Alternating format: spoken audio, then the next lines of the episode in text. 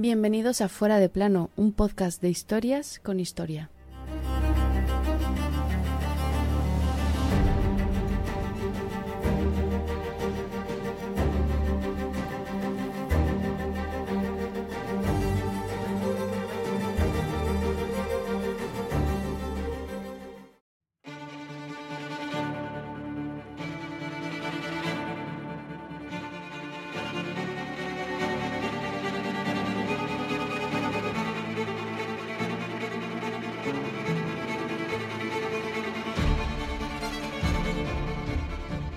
Solamente estuvo en el cargo mil días, pero vaya días.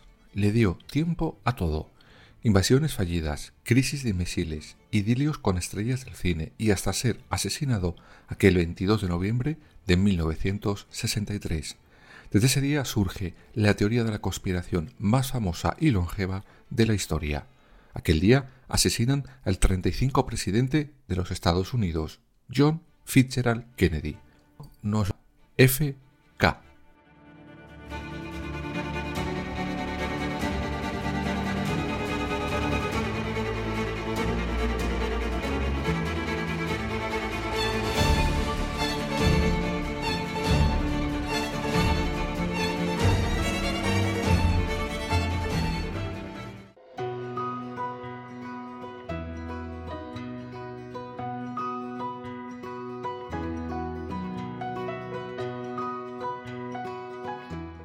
John Fitzgerald Kennedy nace en 1917 y a pesar de su aspecto saludable y deportista, tuvo una retaila de enfermedades bastante curiosa. Escarlatina, sarampión, un brote de malaria, síndrome poliendocrino, que le llevaba a tomar más de 10 pastillas al día, graves problemas de columna, que se agravan al participar en la Segunda Guerra Mundial, que le valió la medalla de la Marina y del Cuerpo de Marines por su valerosa actuación en 1943 durante el ataque a su lancha patrullera por parte de un destructor japonés. Era el segundo de ocho hermanos, de una de las familias más famosas y gafes de la historia más joven de los Estados Unidos.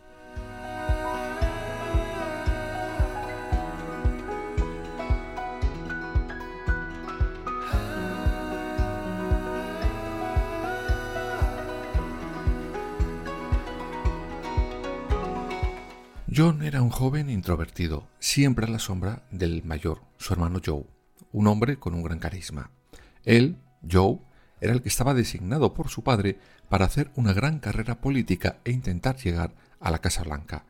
Sin embargo, las cosas se tuercen cuando en la guerra hieren a John e intercambiarán sus papeles para siempre.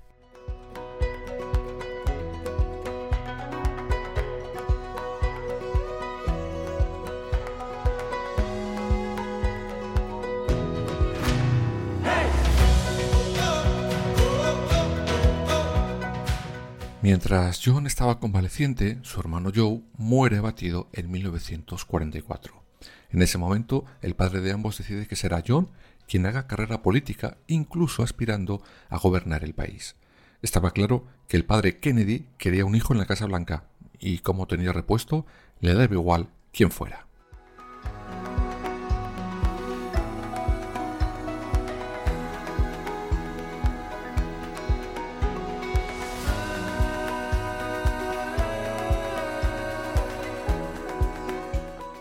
John Fitzgerald Kennedy empieza a ganarse adeptos dentro del Partido Demócrata y después de una larga campaña será elegido diputado en 1946 por Boston. Pero los planes de los Kennedy no se iban a quedar ahí. No.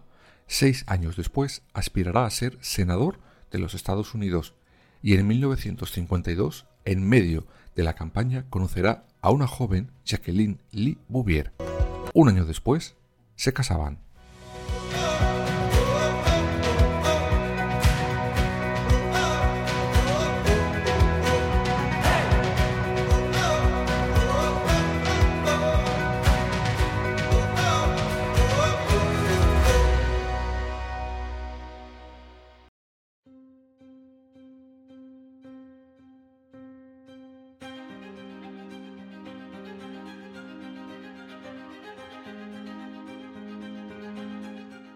Tan solo eh, nueve años después, el 21 de enero de 1961, se convertía en el presidente más joven de la historia de los Estados Unidos, el número 35.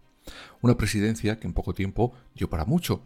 No nos pararemos mucho en esto, pues no es el objetivo de este capítulo, pero durante su mandato Estados Unidos adelantó por la derecha a los soviéticos en la famosa carrera espacial.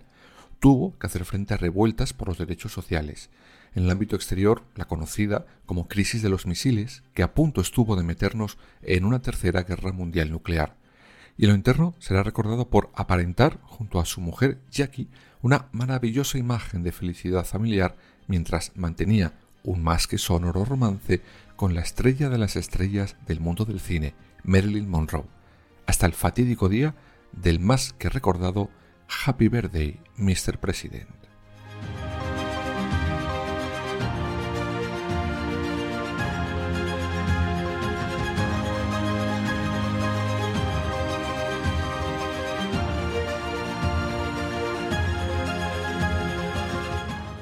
Como todo presidente, sí, tenía un vicepresidente. Vaya pero grullada que os acabo de soltar, ¿no? Bueno, pues no tanto.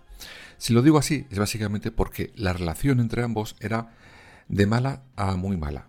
Cada día era más tensa. El segundo de a bordo era Lyndon B. Johnson. Y es importante señalarlo porque para rebajar aquella tensión entre los dos, aquel 22 de noviembre de 1963, se encontraba en Dallas.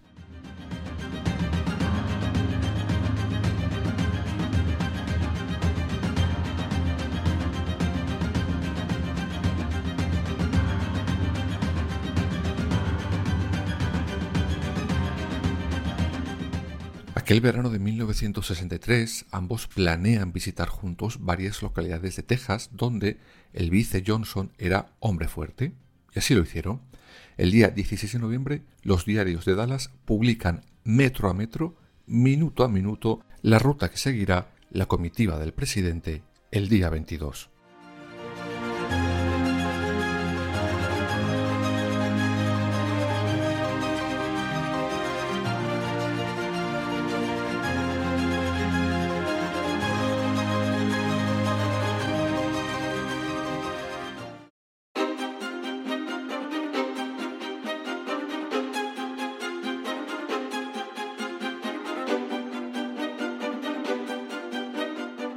Estamos ya en ese 22 de noviembre. A las 10 y 40 el matrimonio Kennedy, después de darse un baño de multitudes en Texas, cogen en el aeropuerto el Air Force One camino a Dallas. El vice ya estaba viajando en ese mismo momento. Una hora después, los Kennedy bajan del avión. A las 11 y 52, la comitiva se dispone a salir del aeropuerto. JFK irá al centro de Dallas, donde tenía previsto dar un discurso durante el almuerzo. En el coche van los Kennedy, detrás y el gobernador de Texas delante. Entre la pareja, un ramo de rosas rojas que les acaban de regalar.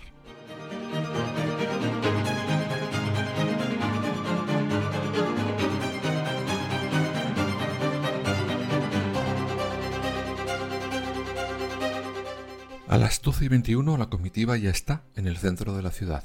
Allí les espera una multitud, deseando ver y saludar con la manita a su presidente y a la primera dama. Ocho minutos después, el coche y su comitiva giran y llegan a la calle Elm. Van despacio, muy despacio, a menos de 20 kilómetros por hora. A las doce y media, Tron Involo se detiene.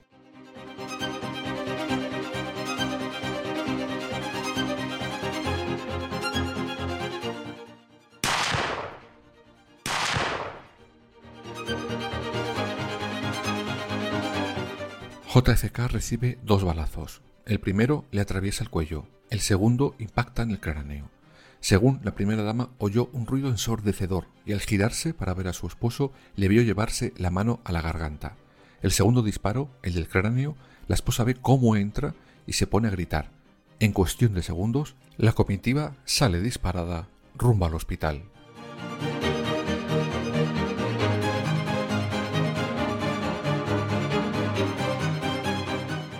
Seis minutos han pasado desde el barullo cuando llegan al hospital, pero los médicos solo pueden certificar la muerte del 35 presidente de los Estados Unidos, John Fitzgerald Kennedy, a la una de la tarde. Justo a esa hora debía haber comenzado aquel almuerzo en el que iba a dar su discurso.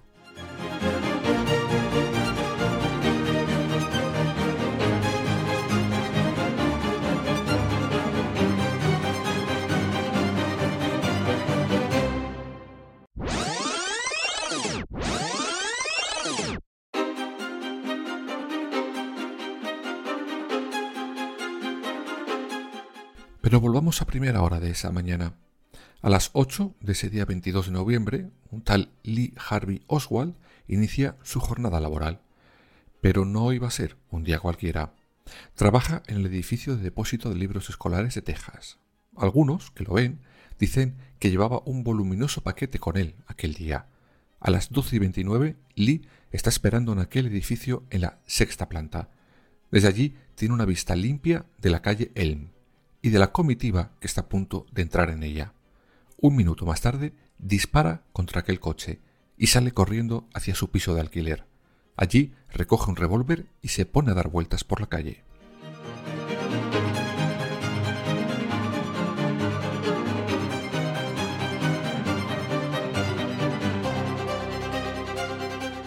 Poco más de la una y cuarto de la tarde, un policía que circula solo en su coche patrulla se baja de él y se acerca a Oswald. Este sin más le pega tres tiros. Sigue andando, se para, retrocede y le dispara una cuarta vez en la cabeza. Oswald carga su revólver y en un cine cercano.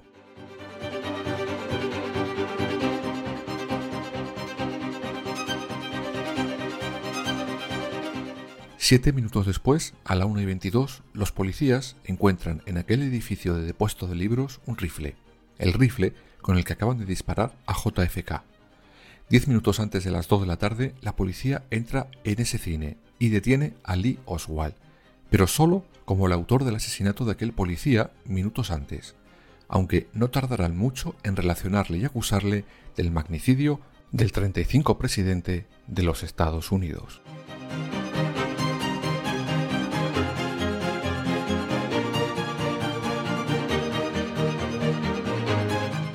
A las 2 y 38 minutos, a bordo del Air Force One rumbo a Washington, viaja el cuerpo de JFK, su esposa y el vicepresidente Johnson.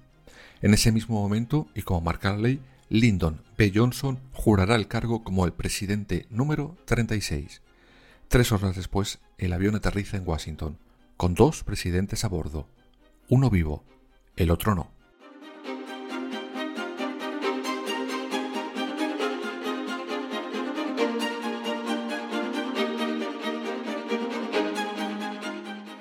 Durante los siguientes dos días, Oswald es interrogado varias veces por la policía y el FBI. En el lugar donde está retenido hay multitud de prensa y otra persona, un empresario de tercera de clubes nocturnos llamado Jack Ruby. Nadie se pregunta qué hace allí, a pesar de que lo conocen. A las 11 de la mañana del domingo 24 de noviembre, Oswald está en el sótano de la comisaría esperando a ser llevado en un furgón a prisión. La prensa cubre ese traslado. Es un lugar de paso restringido, pero la prensa puede estar, y el empresario Ruby también está. Y en ese momento el mundo será testigo en directo de un asesinato.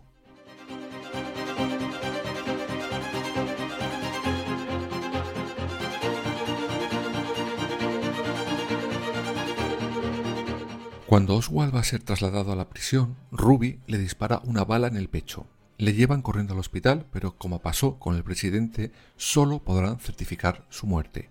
Asesino y víctima mueren con 48 horas de diferencia en la misma sala del mismo hospital, y sus nombres quedarán unidos para siempre en la historia.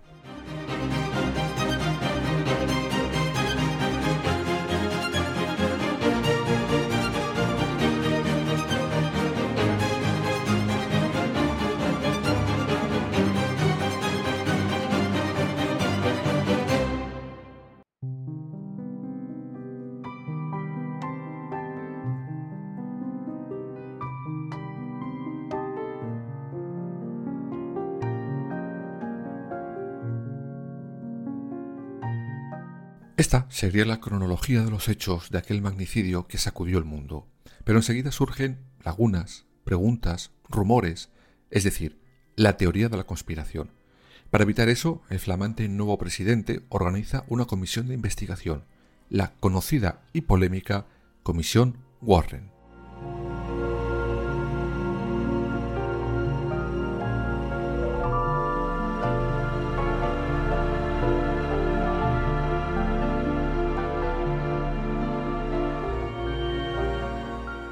Esta comisión, compuesta por jueces y políticos, comete serios errores. Uno de ellos debido a la falta de transparencia tanto de la CIA como del FBI hacia la propia comisión. Otro, la incompleta comprobación de las pruebas como se acaba reconociendo años después. La opinión pública sospecha de la rapidez con la que se investiga, identifica, encuentra y detiene al presunto autor del asesinato. Pero es que la Comisión Warren plantea ciertas teorías para justificar algunos hechos un tanto, ¿cómo decirlo?, extrañas.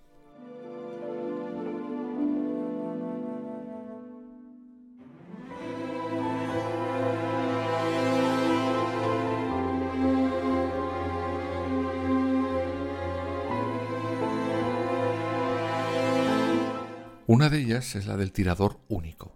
En 6 segundos, Oswald se supone que dispara tres veces. En 6 segundos. Con un rifle, no con un revólver. Y además acierta de lleno en dos. Para disparar cada bala con ese rifle hay que darle a una palanca por disparo.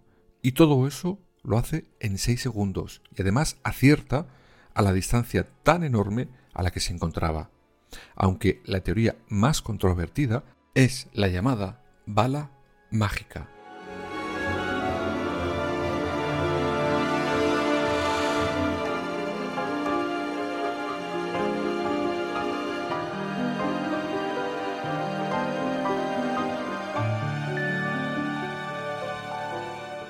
Esto no es otra cosa que la bala que se supone impacta primero en Kennedy.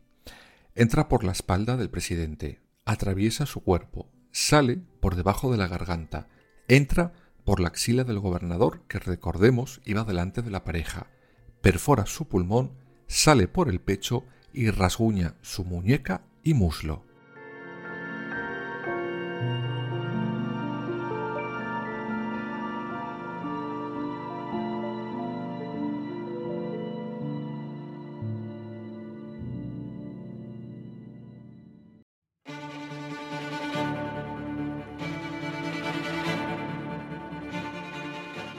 Después de esa comisión Warren vendrán más que intentan certificar la versión oficial. Demuestran que el gobernador y el presidente estaban en línea recta y con eso certificarían la famosa bala mágica. Aún así, muchos seguirán sospechando a día de hoy, pues la documentación de lo ocurrido sigue siendo secreto de Estado. De hecho, estaba previsto que solo una mínima parte viera la luz en el año 2029. Parte lo hizo en 2017 y finales de 2022, pero sin arrojar luz sobre los puntos más oscuros.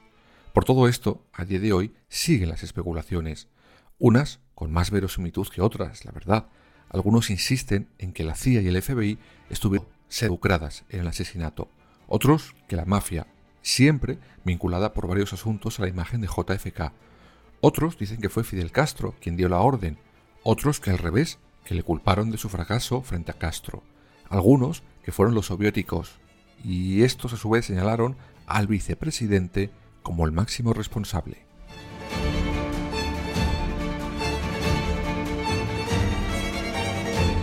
El debate sobre este asesinato continúa, como hemos visto a día de hoy. Veremos si cuando estén todos desclasificados por fin nos llevemos alguna sorpresa sobre quién y por qué murió JFK. ¿O no?